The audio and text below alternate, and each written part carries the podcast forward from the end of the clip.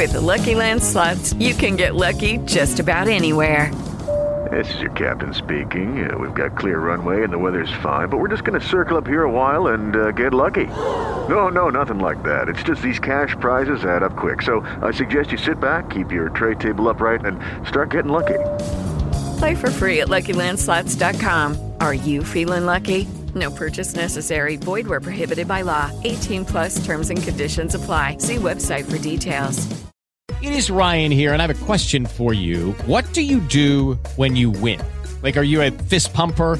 A woohooer, a hand clapper, a high fiver. I kind of like the high five, but if you want to hone in on those winning moves, check out Chumba Casino. At ChumbaCasino.com, choose from hundreds of social casino style games for your chance to redeem serious cash prizes. There are new game releases weekly, plus free daily bonuses. So don't wait. Start having the most fun ever at ChumbaCasino.com. No purchase necessary. Group. Void were prohibited by law. See terms and conditions. 18 plus. Naciónpodcast.com te da la bienvenida y te agradece haber elegido este podcast. Buenos días, Madresfera. Dirige y presenta Mónica de la Fuente. Buenos días, Madre Esfera. Buenos días, Madre Esfera.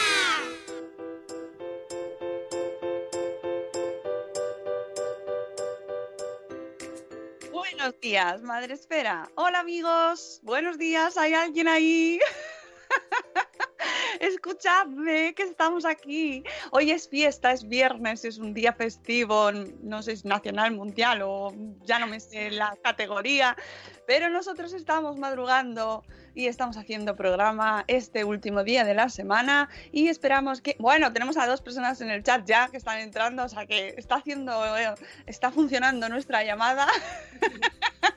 si no, no os preocupéis que nos podéis escuchar después. Esto queda ahí grabado y podéis escucharlo después cuando os levantéis a desayunar con los niños y os quitéis el maquillaje de ayer un poquito.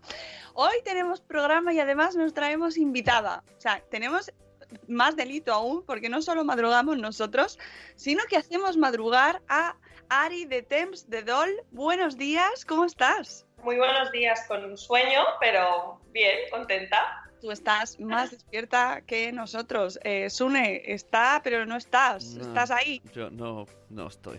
Bueno, nada. hola, hola. Tú maneja ahí los mandos y ya hablamos nosotras, que ya nos hemos despertado. y hemos hecho madrugar a Ari para hablar de un tema que me diréis. Jo, Mónica, que es viernes, vamos a tal, de fiesta y eso. Ya, pero esto, es- esto es así. Nos hemos, nos, nos hemos traído un tema que puede parecer así como de repente, ostras, el duelo tras la muerte gestacional y cómo tratarlo con los hermanos. Pero así es la vida. Pues sí, así es la vida. Eh, el otro día eh, hablamos Ari y yo por Instagram, ¿verdad? Sí. Y, me, y, me- mm, y además se lo agradezco un montón porque me dijo, vamos a, ¿por qué no hablamos de este tema? Sí, pues que es un temazo, sobre todo el, el duelo en sí es un temazo, pero la parte de cómo lo tratas, ¿no? Con, con- si ya tienes un hijo, en caso tengo una niña de tres años y medio, ¿qué haces con ella, no? ¿Qué le explicas? Porque algo le tienes que explicar. Claro, así que eh, da- ha dado la casualidad que ha caído en que lo hacemos hoy, así que nada, pues muchas gracias Ari por la sugerencia, por en contacto conmigo. Eh, si tenéis temas, si queréis hablar de cosas y, y- y os echáis en falta hablar de algún tema, decídmelo, porque mira, Aquí estamos, sí. lo más probable es que os diga, sí, claro, pero te toca madrugar. Hay que madrugar un poquito, un café antes de hablar y ya está, ¿eh? Pero eh, a mí me encantan las sugerencias y las recomendaciones y las cojo siempre que se puede. Ven para acá. Antes de ponernos a hablar con Ari, y además conocerla un poco, porque a ver quién es esta mujer, quién es, quién es y de dónde sales, pues vamos a recordaros a- a los amigos que estáis escuchándonos en directo madrugando, que sois unos héroes y unas héroas. Os queremos mucho. Eh, estamos en Facebook Live, donde podéis vernos, pero el grueso mundial de la población, millones y millones de personas, están en Spreaker, donde tenemos a Juan Manuel desde México que debe estar trabajando. Eh, Juan Manuel. O sea que, de verdad, Juan Manuel, yo no sé, no sé, no sé qué, qué haces con tu vida, pero estás siempre trabajando y además siempre despierto. es, una maravilla. Tenemos también a Cocinilla, a Tere de Mis Pies Tambos, a Amor Desmadre Paula. Dice que le da que vamos a ser poquitos por aquí. No pasa nada, no pasa nada. O sea, estamos bien bienvenidos. Pasáis, pasad, poneos el café. Tenemos también a Eduardo del Hierro desde el trono del Hierro. Y eh, quien vaya entrando, pues ya sabéis, como siempre, vais saludando y podéis ir haciendo comentarios en el chat. Bueno, lo primero, pues eso, saber quién eres. ¿Quién eres? ¿De dónde, de dónde sales y qué haces con tu vida? A ver, yo soy una madre, me defino como una madre en duelo, con un duelo que ya está muy trabajado y que ahora me dedico mucho a hacer activismo eh, sobre este tema, porque bueno, yo mm, tengo, tengo tres hijos, tengo a Abril, que es una niña eh, que tiene tres años y medio y que está aquí con nosotros, y tengo dos hijos más que están en las estrellas, ¿no? Como nos gusta decirlo, eh, Paul, que murió en la semana 13 de gestación, y Gala, que murió en la semana 16. Gala murió hace un año más o menos, en julio, y Paul había muerto pues un año antes, ¿no? Y bueno, yo llegué aquí un poco por necesidad de encontrar un espacio donde hablar y donde explicar, em, sobre todo para mí misma, lo que me había ocurrido, ¿no? Y justo después de la, la muerte de Gala, al cabo de unos días, que estábamos así como en una especie de retiro, mm, marido, mi hija y yo, pensé, necesito escribir. Y pensé, pues, ¿no? Intentaba buscar información, eh, había encontrado a, seguro que la conocéis, a Carmen Osorio, que había perdido a Carmen, que hablaba mucho del tema y que para mí fue como un alivio, ¿no? Encontrar a alguien que, pudiera entenderme y, en la que pudiera reflejarme. Eh, pero necesitaba escribir y, bueno, pues no sé, me dio por, por hacer un perfil de Instagram y empezar a pues, hacer como un pequeño diario de duelo, ¿no? La idea era, era esta, era pues el día que me apetecía hacía un post con la fecha y iba explicando lo que me iba pasando día a día, ¿no? Si tiras atrás en el feed puedes ver una evolución desde los primeros inicios del duelo a, a bueno, ahora que estoy en un proceso mucho más avanzado. Y bueno, llegué un poco por casualidad, porque es que es un tema que a nivel de, social es, muy difícil. Cuando te pasa algo así, eh, te sientes que no encajas, ¿no? Y que, que, además es como muy devastador. Yo soy una persona muy sensible, ¿eh? pero es muy devastador y, y, todo el mundo lo minimiza. Y, y, llega un punto en el que piensas, bueno, pues es que lo estoy haciendo mal, ¿no? O, no es normal que me sienta tan devastada porque al final pues bueno, no, te dicen no pasa nada, es normal, es dentro de la estadística y tú piensas, bueno, pero, pero yo no estoy bien. Entonces, bueno, busqué ese espacio porque no lo encontraba.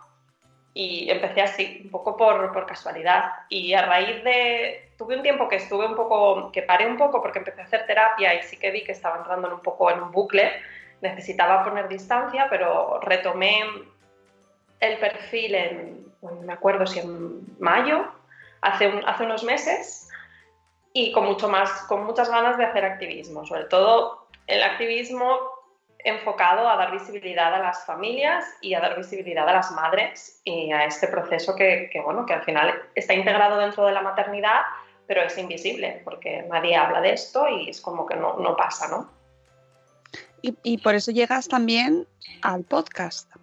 Bueno, sí, yo no sé, empecé a escuchar podcasts como en bucle, ¿no? Tenía como tres, eran tres, escuchaba mucho a, Cristina Mitre y descubrí a Oyede, que, que, es muy, muy guay lo que explica, y mm, a Charuca.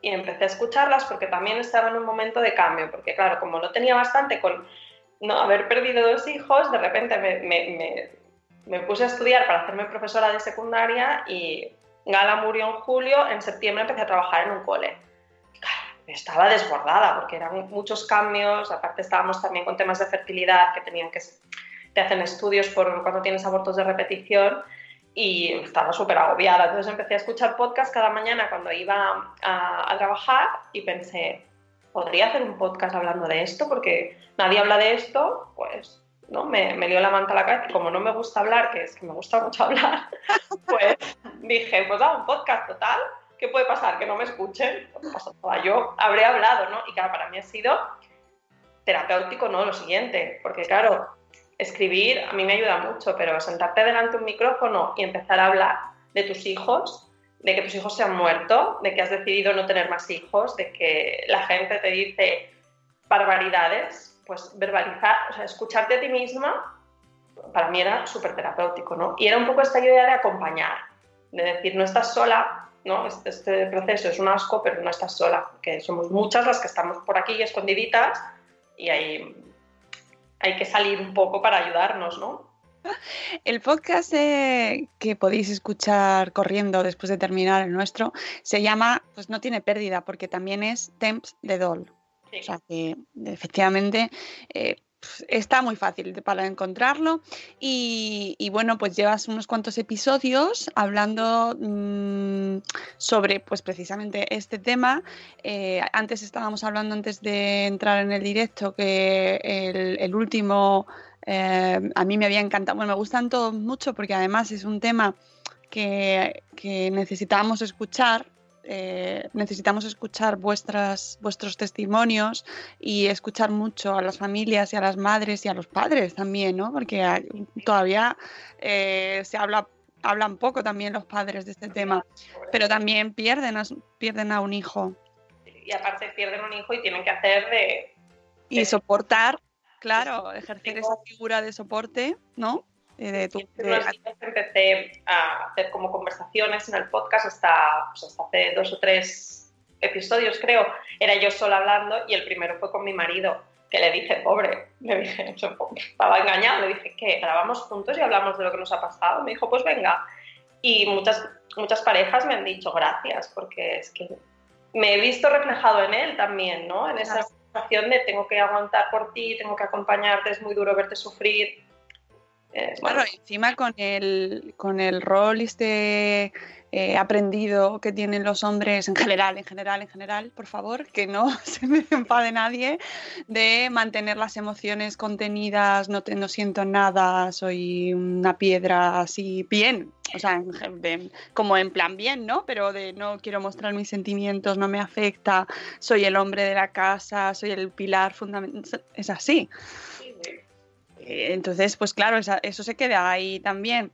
Total, que podéis escuchar su podcast que es súper interesante. Y en el último, lo que comentaba antes, hablabas con Norma Grau, que a mí me, impactó muchísimo esta conversación por todo lo que sabe esta mujer, ¿no? Y la perspectiva que te da desde su trabajo como fotógrafa, ¿no? De acompañamiento. Lo que yo os recomiendo mucho, eh, todo el podcast completo, porque realmente te eh, va dando pinceladas de experiencias que a las que no tienes acceso normalmente, si no, ¿no? Y Norma pues tiene el proyecto Still Beat, que es un proyecto pionero en España que ya empezó pues a hacer acompañamiento, ¿no? Y explica cómo empieza el proyecto también, ¿no? Porque bueno, ella es como todo en esta vida a veces es como que llegas un poco por casualidad a un sitio y pues te empapas de ello, ¿no? Pero es un proyecto que yo creo que es digno de, de, de conocer y de, y, y de entender la importancia que tiene sobre todo para las familias que, que han podido pues, materializar en una fotografía y en, un, en una sesión de fotos terapéutica, porque al final es eso, eh, tener un, un, recuerdo de sus hijos, de los hijos que no están.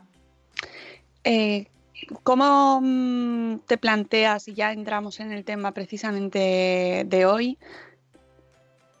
cómo te, te sientas con tu hija? Porque además es pequeñita. Es muy pequeña, sí. No nos hemos sentado propiamente dicho, ¿no? Claro, nosotros, bueno, con la pérdida de Paul, Abril tenía 18 meses, no llegaba y pasó que no, bueno, lo vivió en primera persona porque además, ¿no? Pues como primerizos en una pérdida, yo tuve un sangrado, nos fuimos corriendo urgencias y yo fui por un lado, mi marido por otro, estábamos solos con la niña, vino con la niña, claro, cuando él entró al box, pues le expliqué que, que, que, se le había parado el corazón y ella estaba presente, ¿no? Y claro, un bebé que ve aquel desbordamiento de emociones, pues estaba como mirándonos asustada, pero no pasó más de ahí, no hablamos con ella de, de esto, pero cuando me quedé embarazada de Gala, Abril tenía pues dos años y un mes, tenía, tenía poquito, sí, dos años. Y claro, mi hija habla mucho, es una niña súper expresiva y que, bueno, pues bastante despierta, ¿no? Y claro, bueno, nos esperamos un tiempo prudencial por la experiencia que habíamos tenido, pero al final le explicamos que estaba embarazada, que iba a tener una hermanita, porque claro, Gala murió en la semana 16. Entonces, claro, yo- era muy evidente mi embarazo, porque además era el tercero. Y ella pues me tocaba la barriga, hablaba, ¿no? le daba besitos.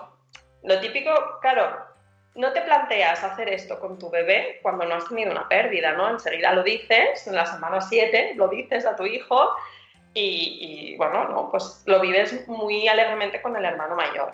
Pero bueno, nosotros al final lo hicimos más, un poquito más tarde y llegó el día pues, que yo empecé a sangrar y fuimos de urgencias y bueno, nos dijeron que, que no había latido, ¿no? Entonces, em, yo no sé cómo recordé que cuando, muchas veces cuando, cuando estaba mirando el tema de los celos, porque era algo que me preocupaba con, con la mayor, eh, recordé que muchas veces pues, siempre recomiendan pues, que el bebé traiga un regalo, ¿no? Y yo pues le dije a mi marido, ¿y si le compramos algo y le damos ese regalito y le explicamos que, pues, que su hermana no va a venir, ¿no? Porque yo tenía, claro, yo pensaba, llegará un día, dentro de dos meses, que me tocará la barriga y me dirá, ¿dónde está el bebé? ¿No? Mamá, bebé. Y yo pensaba, ¿y qué le digo? Es que, porque al final tú ya se lo habías explicado y ella tenía ese reflejo, no cada día, pero pues, conociéndola es que sabía que ese día iba a llegar. Claro. Y decidimos hacer esto, ¿no? Le dimos la muñequita, le explicamos que Gala se, pues, se había puesto malita, en ese momento no sabíamos lo que había ocurrido y que no iba a llegar. Y evidentemente no entendió nada. Se quedó con que tenía un regalo más feliz que, que unas castañuelas. Pero bueno, eh, eso, eso, estaba ahí, ¿no? Y claro, luego, ¿qué ocurre? Que tú entras en un duelo y pasar un duelo con un hijo pequeño es muy difícil, porque tienes momentos que estás mal y, y que te ven llorar y que te ven que, que algo no funciona. Nosotros hemos notado un cambio brutal en ella en los últimos meses que estamos mucho mejor. Ella está mucho mejor, ¿no? Entonces, quieras o no, ellos lo viven. Ellos te ven triste, pues te ven que, que, bueno, que hay cambios, que viene gente a casa, que, que, yo estuve ingresada, que vino a verme al hospital, porque claro, ya quería verme, normal. Y ellos los ven estos cambios, pero no los pueden procesar como lo procesarías quizás con un niño de seis años, pero están ahí, ¿no? Están presentes en su, en su subconsciente o en su inconsciente o no sé dónde están ahí, ¿no? Y bueno, pues todo este año fue un poco turbulento, tampoco hablamos con ella, porque pensamos que era muy pequeña para sentarnos a tener una conversación, es que no nos iba a entender.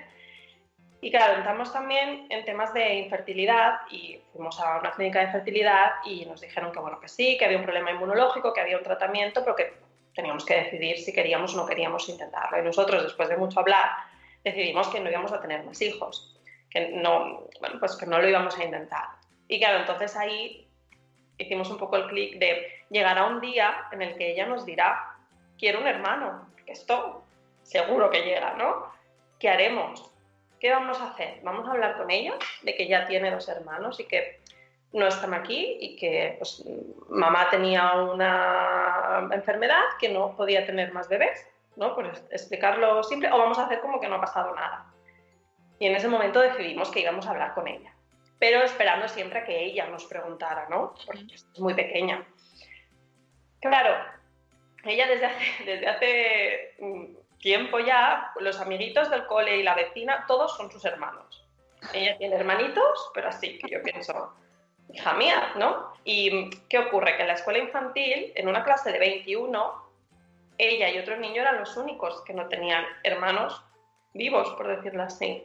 Y se ve que el otro niño lo pasaba fatal, porque, claro, o sea, es que estaban rodeados de hermanos, de mamás embarazadas y en clase, claro, en P2, pues todo el rato se hablaba de eso, porque estaban todos con los celos ahí ebulliendo. Y, y resulta que un día yo estaba en casa, además estaba sola, porque mi marido estaba de viaje, y me mira así, que es que fue brutal, ¿no? Me dice, mamá, tú tenías dos bebés en la barriga, pero se pusieron malitos y se fueron a las estrellas. Y yo en ese momento me quedé como, vale, sí, muy bien. Digo, ¿y quién te ha dicho esto? Y me dice, la directora del, bueno, que tenía mucho feeling con la directora del cole, que estaba mucho en clase con ellas. Digo, vale, me pareció bien, no me preguntó más, lo dejé ahí. Y al día siguiente, cuando la llevé a clase, a, la escuela infantil, lo volví a decir delante de la, de la directora. Y yo le pregunté, digo, ¿esto se lo has dicho tú? La directora sabía todo lo que nos, nos había ocurrido, además sabía que, que, yo estaba escribiendo en Temsadol, que en casa era algo que no estaba oculto, ¿no? Uh -huh. Me dijo, bueno, sí, no. Dices que, claro, estábamos haciendo terapia con el otro niño porque está mega traumatizado, porque no va a tener hermanos Y ella saltó y dijo, yo tengo, dos, porque la profesora dijo, ah, pero mira, Abril tampoco tiene hermanitos y no pasa nada. Y ella le dijo, yo sí tengo hermanitos, tengo dos. y claro, la, la, profesora se esperaba que, que le dijera, sí, la, mi amiga Pepita y mi amiga María. Le dijo, no, no. Y no, no dijo nada, se quedó callada. Y entonces la directora dijo, bueno, pues le habrán explicado en casa. Y aprovechó y le dijo, sí, es verdad, tu mamá tenía dos bebés en la barriga que se pusieron malitos y se fueron a las estrellas.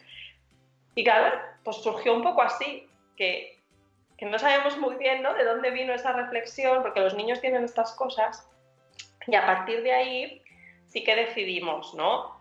normalizarlo un poco más. Y nosotros tenemos un par de láminas en casa que, que, que recuerdan a Poli a Gala, porque al final son parte de nuestra familia, pero no esperábamos que nos viniera tan pronto esto. Claro. ¿no? Yo me esperaba el típico, pues cuando tienes cinco años, de quiero un hermanito, quiero un hermanito, porque yo lo hice hasta la saciedad esto. Y entonces explicárselo, pero vino, surgió de una manera muy, muy natural, muy, muy suya. Entonces, bueno, pues le explicamos, ¿no? Sí, le enseñamos la lámina y le explicamos que, que, sí, que mamá había tenido dos bebés en la barriga, pero que se habían puesto malitos y que se habían ido a las estrellas, porque claro, tampoco me gusta mucho el, el iba a decir infantilizarlo, pero ¿cómo se lo explicas? Es que tiene tres años, tres años y medio. Pero, pero aparte, es que es, es, es, muy jefa en cómo lo gestiona, porque yo, es que yo flipo, ¿no? Porque de repente hay días que se me acerca y me canta una canción que se ha inventado, que es Acuérdate de Poligala, ella sola, viene a mí y me canta, y yo pienso, esta niña, claro, lo tiene muy integrado y bueno, es algo que, que es de, mucha gente te dice que, que, no lo estás haciendo bien porque, pues, porque eso, eso, eso, me interesa mucho, la, la opinión de qué te, qué te, dicen, ¿no? Si, si te dicen que estás creando, o sea, si estás tú fomentando a lo mejor algo que no, sé, no sé qué opiniones te dan, porque esto realmente es tan complicado de, o sea, solo me imagino la situación y, ni siquiera sé cómo la gestionaría. Nosotros en casa, por norma, hemos hablado mucho de este tema siempre y, lo, intentamos normalizar, ¿no?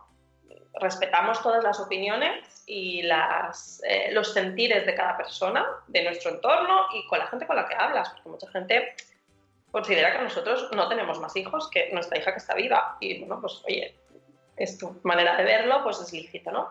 Lo hemos normalizado mucho, pero claro, lo que tiene esto es que a veces te ponen situaciones un poco complicadas, porque yo hace unos meses me encontré por. Eh, estaba, en un parque y coincidí con una chica de, que también estaba en Instagram y que, bueno, no nos reconocimos hasta que Abril le dijo. Yo tengo dos hermanos, empezó con el discurso, porque aparte es como al primero que pilla y se le enciende la, la luz y se lo explica, ¿no? Entonces tú te quedas ahí un poco con cara de cuadros y, y piensas, bueno, igual en este momento no me apetecía hablar de esto, ¿no? Pero, claro, tienes que asumir que cuando le explicas a un niño de tres años esto, pues puede ser que salga en una conversación, ¿no? Y ella recuerdo que la chica me dijo, ostras, eres Ari y tal.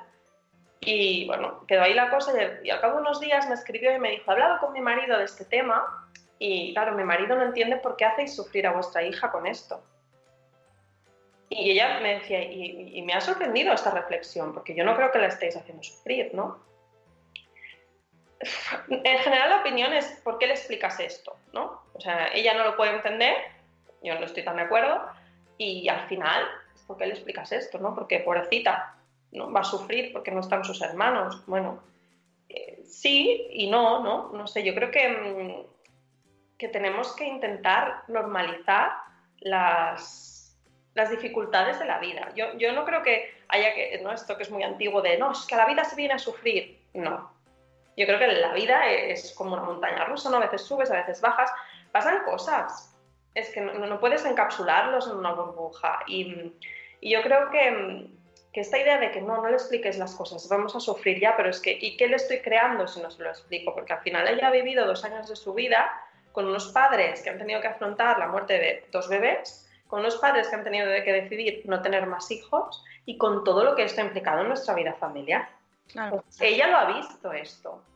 Y, y, y, si hago ver como que no ha pasado nada, eh, ¿qué le queda a ella de, de, en, su, en su fondo? ¿no? ¿Qué, qué, qué ocurre con estas circunstancias. Al final tampoco me parece justo ni, ni no sé, ni sano hacer, como borrar cosas de la vida, porque es que esto no, no te ayuda en nada, ¿no? A, a afrontar ciertas cosas.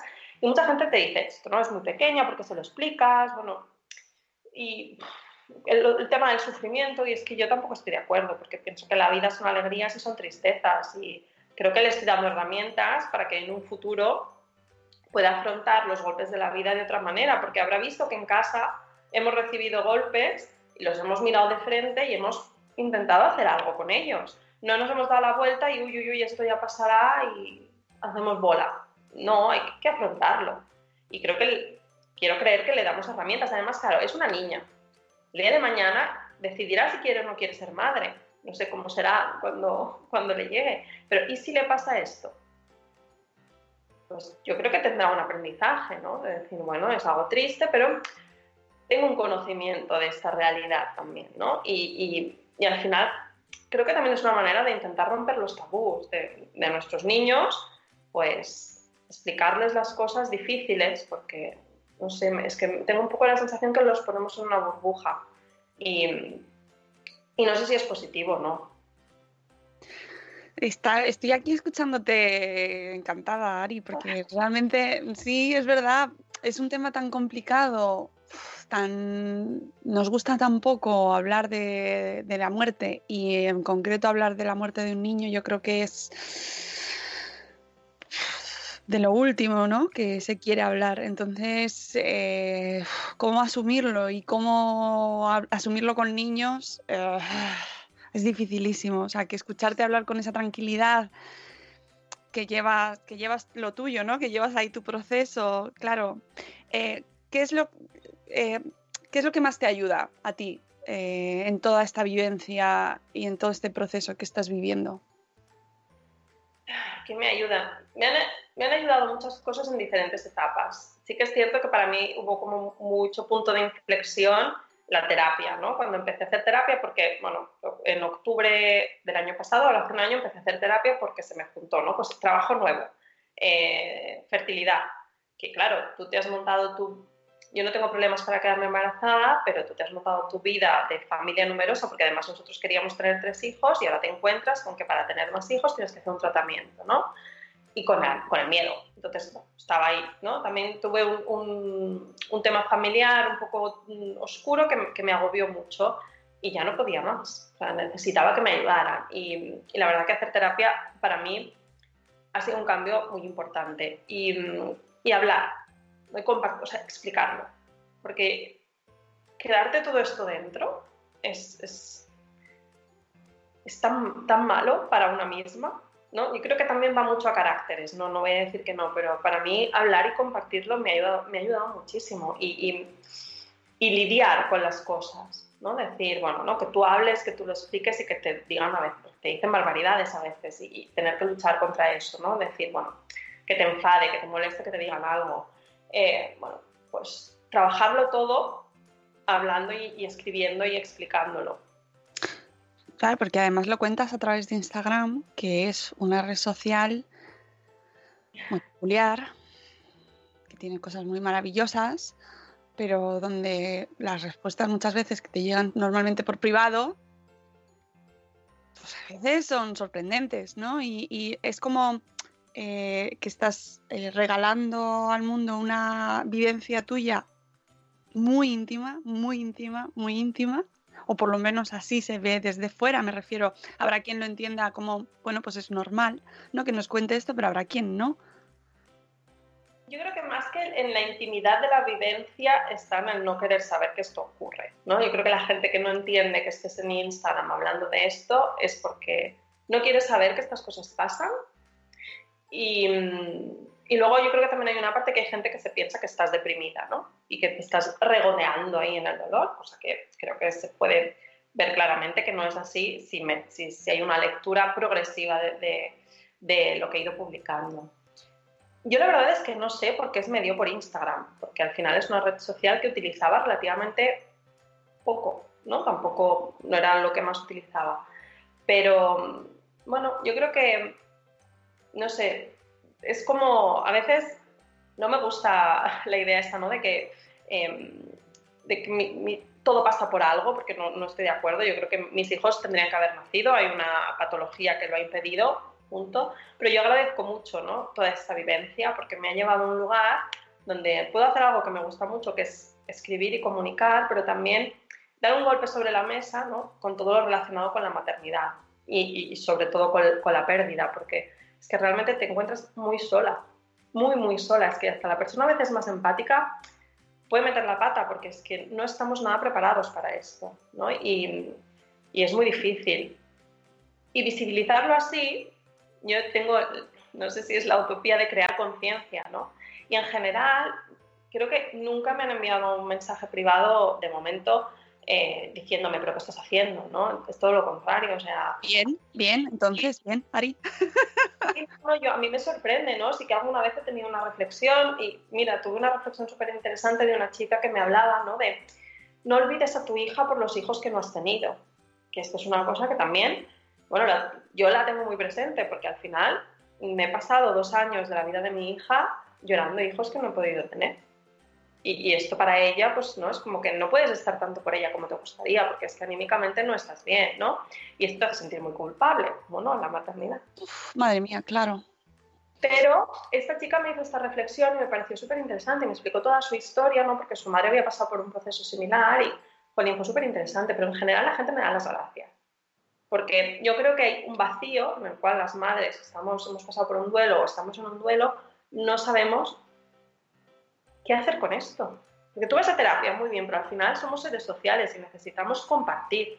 Y cuando te encuentras que nadie está dispuesto a compartir tu, iba a decir un taco, no voy a decir tu momento de tu momento malo, pues qué haces con eso, ¿no? Entonces, yo en general, bueno, creo que es algo positivo en cuanto a dar un espacio para las mujeres que podamos compartir esto. Y también aprendes, ¿no? De decir, ¿qué hago con mi hijo, con el hijo que ya tengo? ¿Se lo explico, no se lo explico? ¿Tú qué has hecho? Yo he hecho esto, me ha, ido bien. Porque no es fácil tomar ciertas decisiones. Es que es muy difícil. Y sobre todo cuando hay niños pequeños por medio, porque es un tema como muy tabú y, difícil de explicar. Eh, es tabú para los, los que te leen, eh, la gente que, bueno, en general la sociedad, también la parte profesional, es decir, antes lo hablábamos antes del programa, ¿no? Como necesitamos todos, y acaba de ser hace muy poquito el Día Mundial eh, para, eh, es que no recuerdo exactamente la- el, el hashtag, pero era por el duelo peri- perinatal, ¿no? Sí, es el día, el día Internacional de la Muerte Gestacional Perinatal y Neonatal.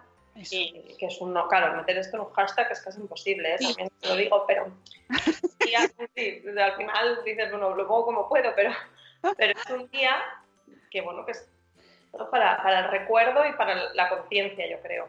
y que además eh, me gusta que nos sirva a todos para visibilizar esta realidad, no solo a familias y al resto, a los que estamos aquí, eh, como también como parte de acompañamiento, sino también para los profesionales.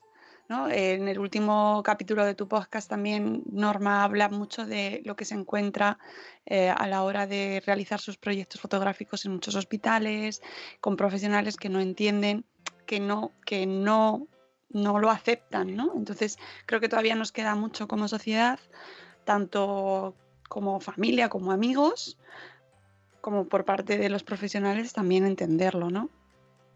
Falta mucho trabajo. Yo creo que al final es un pez que se muerde la cola, porque los profesionales que encontramos son personas, ¿no? Son personas que están inseridas en una sociedad que, que tiene una manera de tratar estos temas. ¿vale? Tú también estás dentro de esa sociedad, te ocurre esto, vas al médico, el médico te dice, no te preocupes que esto, ¿no? Sobre todo en, en las pérdidas del primer trimestre, que son las más habituales, esto no pasa nada, esto, esto, vamos, le pasa a todas y no te preocupes que ya tendrás otro.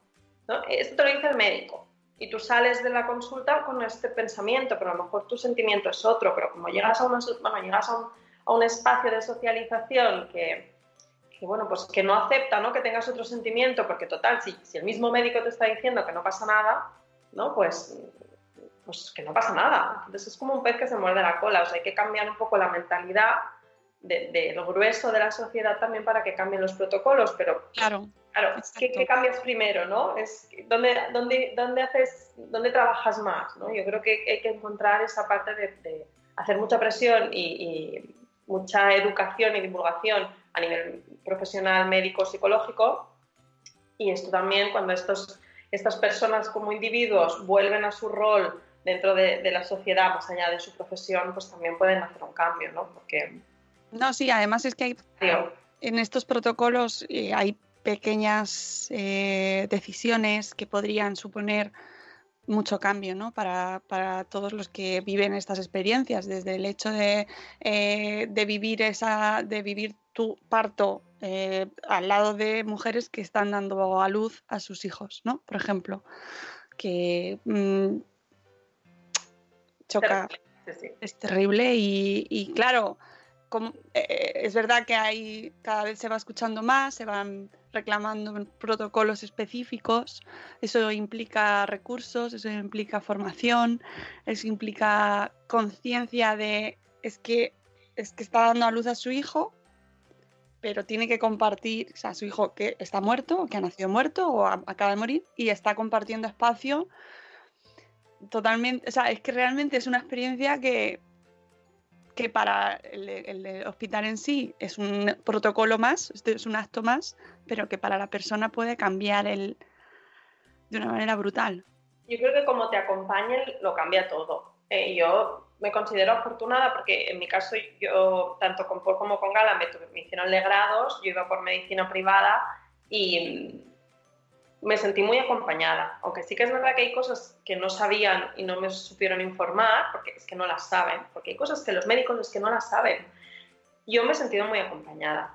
Mm, Solo he tenido una vez yendo a urgencias mm, después del- de, de la pérdida de Gala, que me encontré con un ginecólogo que era un dinosaurio y me dijo barbaridades, pero me ha acompañado mucho, pero no siempre es así, ¿no? Porque además es que, claro, muchas veces pues tú tienes miedo, ¿no? Yo, yo recuerdo que a mí me daba miedo eh, que se desencadenara el, el- el parto ¿no? de, de, de Gala o de Paul y, y no sabía que me iba a encontrar Claro.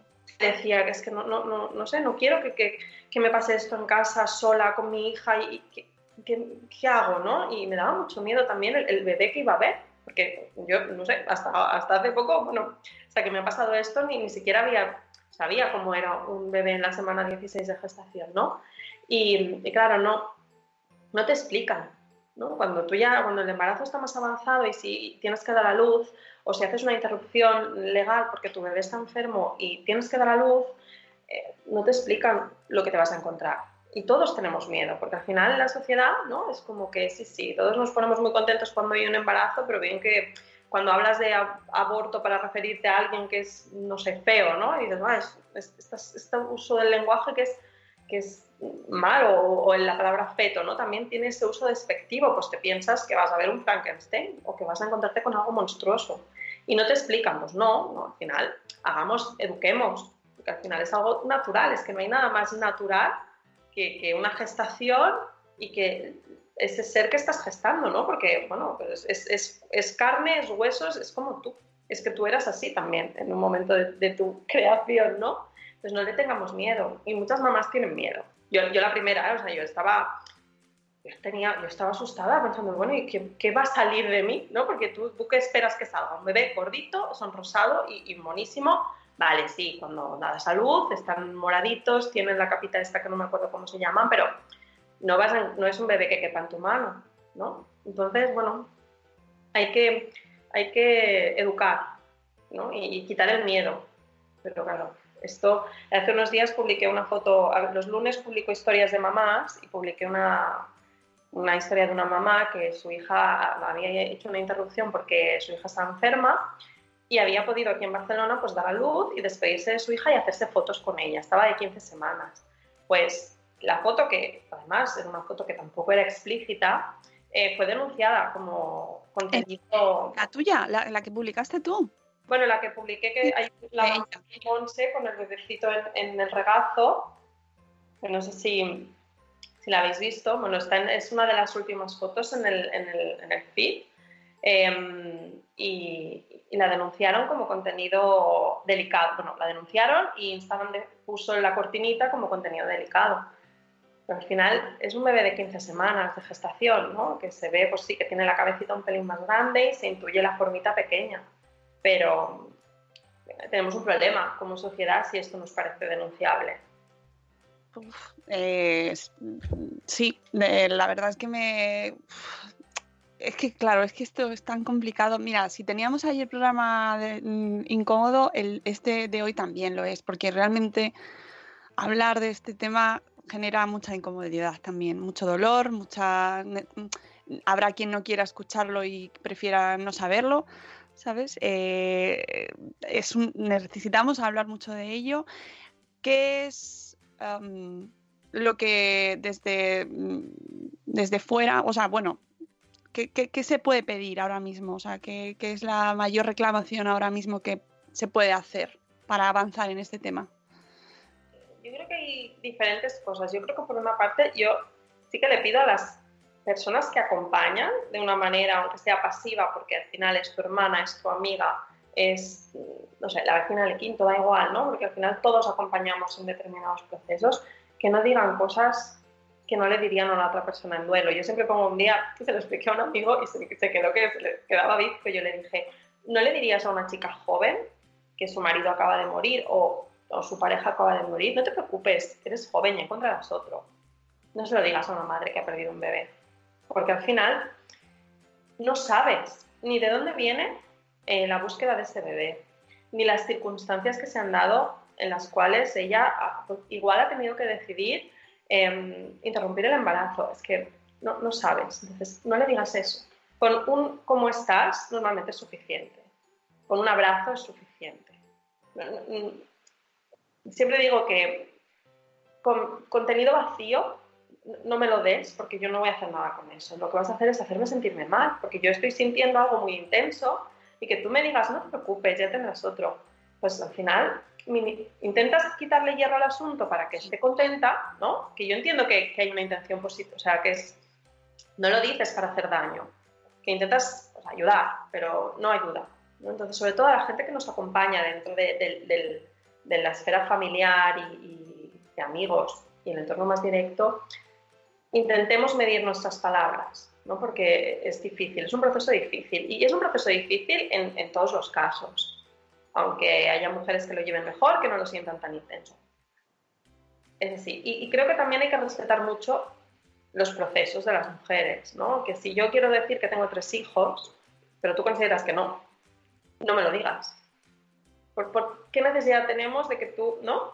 De que me impongas tu, verdad. Yo al final, pues yo he vivido esta experiencia, yo considero que tengo tres hijos y que dos no están aquí. No me digas, no, tú solo tienes una. ¿para qué me lo dices, no? A veces piensas un poco esto. Intentemos acompañar desde el respeto, que creo que es, es muy importante.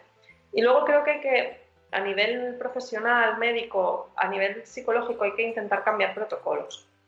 Pero claro, yo lo digo muy a la baladí, imagino que debe ser muy difícil, pero sí que creo que, tendríamos que intentar cambiar protocolos tanto de, acompañamiento como los de actuación cuando se produce una pérdida, ¿no? Porque aquí en Cataluña tienes que pasar por tres abortos para que te hagan pruebas. Tres. Y piensas, vale. Porque claro, es lo normal que en el primer trimestre se, bueno, se pierdan embarazos por problemas genéticos normalmente. Vale, pero ¿es necesario pasar por tres? ¿No? Quizás podríamos encontrar un punto, un punto medio. O también el tema de las trombofilias, ¿no? Pues muchas, muchas personas se dan cuenta en, en, en que los abortos de repetición tienen, tienen una de las principales causas son las trombofilias. Las trombofilias es una alteración genética que en, en general no influye en tu vida diaria, pero que cuando quieres tener un bebé provoca trombos eh, en la placenta, con lo cual el oxígeno no le llega al bebé. Y esto no se estudia, pero es la primera causa de abortos de repetición. Es una analítica, ¿eh? No sacan un tubo más de sangre y lo, lo, lo analizan. Pues, no sé, podríamos instaurar protocolos para intentar reducir la incidencia de muertes gestacionales. Podríamos, no lo sé, y cambiar los protocolos en hospitales, pero claro, esto es muy difícil. Acompañamiento, eh, pues, ¿no? El poder hacer fotos, lo que decía Norma, ¿por qué no podemos entrar a un hospital a hacer unas fotos?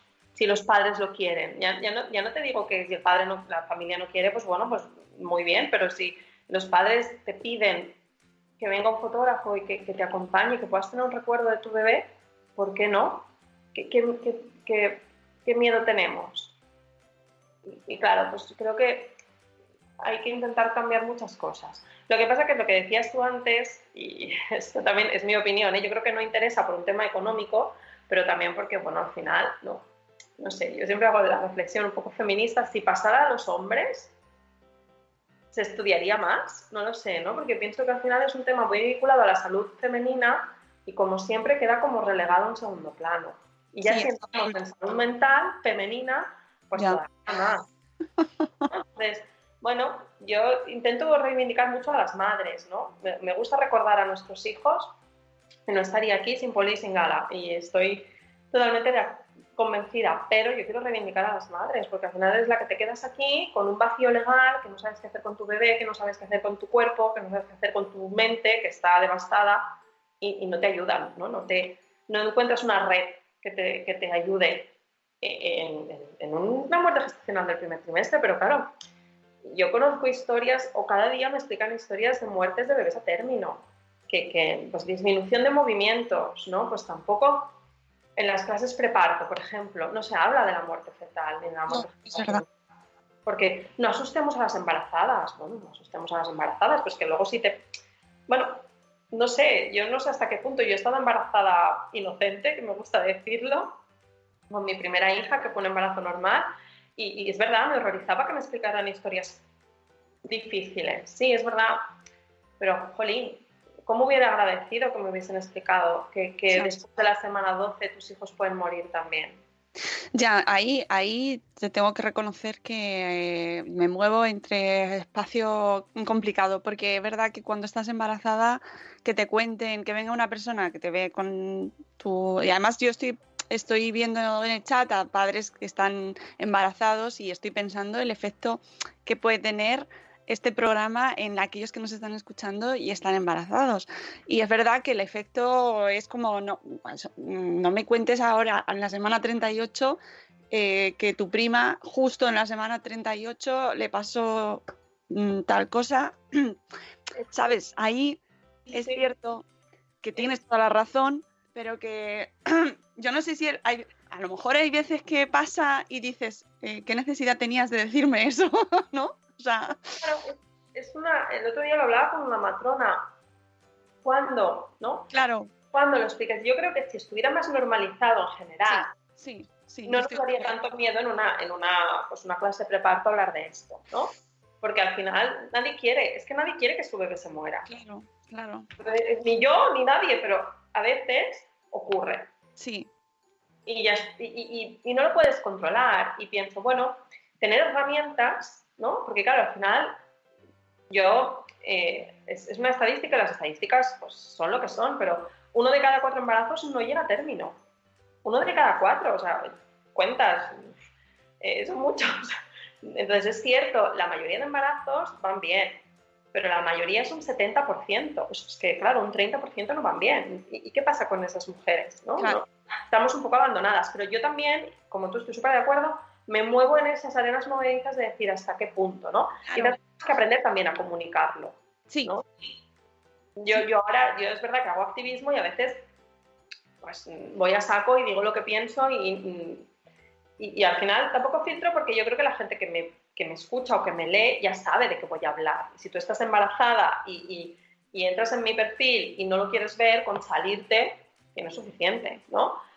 Pero, bueno, creo que también hay una manera de comunicarlo pues más, menos, que no sea instaurar miedo, sino dar información. Sí, y además creo que hace falta desde tenerlo, tenerlo desde el momento en el que se anu- eh, instaura el embarazo, ¿no? Desde en los protocolos sanitarios, creo que estaría bien eh, hablar de ello. Eh, de manera, Al principio, sí, no Sí. cuando ya vas con tu bombo de 31 Claro. semanas, que la matrona te suelte, bueno, pero sabéis que puede ser que Claro. vuestro bebé se muera en el parto, hombre, pues no cales, que luego- no. es que hay, hay maneras y maneras de decirlo, que ya lo sabemos. Entonces sí, creo, creo que sería adecuado introducirlo. Mi ginecóloga con el primer embarazo, recuerdo que me dijo, ¿no? Semana 12. Yo hasta la semana 20 no respiro. Y yo me quedé como, ¿qué quiere decir esto? ¿no? Pero bueno, tampoco le di más vueltas, pero ella me lo dijo. Entonces, bueno, creo que tenemos que intentar, creo que al final hay que normalizarlo. Y normalizarlo pasa porque las mujeres que lo hemos vivido lo hablemos sin miedo, sin tabú, cuando lo sintamos, quien lo sienta, porque no todo el mundo está... También hay momentos, ¿no? Yo ahora puedo hablar de esto y, estoy aquí hablando con mucha calma. Yo hace seis meses me ponía a hablar de esto y me ponía a llorar. Pues, pues normal, ¿no? Todos tenemos nuestros momentos, pero mm, creo que tenemos que encontrar esa manera de hablarlo de una manera normalizada, ¿no? O sea, lo que quiera decir normalizado, pero que, que, dentro de la sociedad no genere tanta incomodidad. Porque al final, cuando algo genera incomodidad, ¿tú qué haces? Ya no hablas. Claro.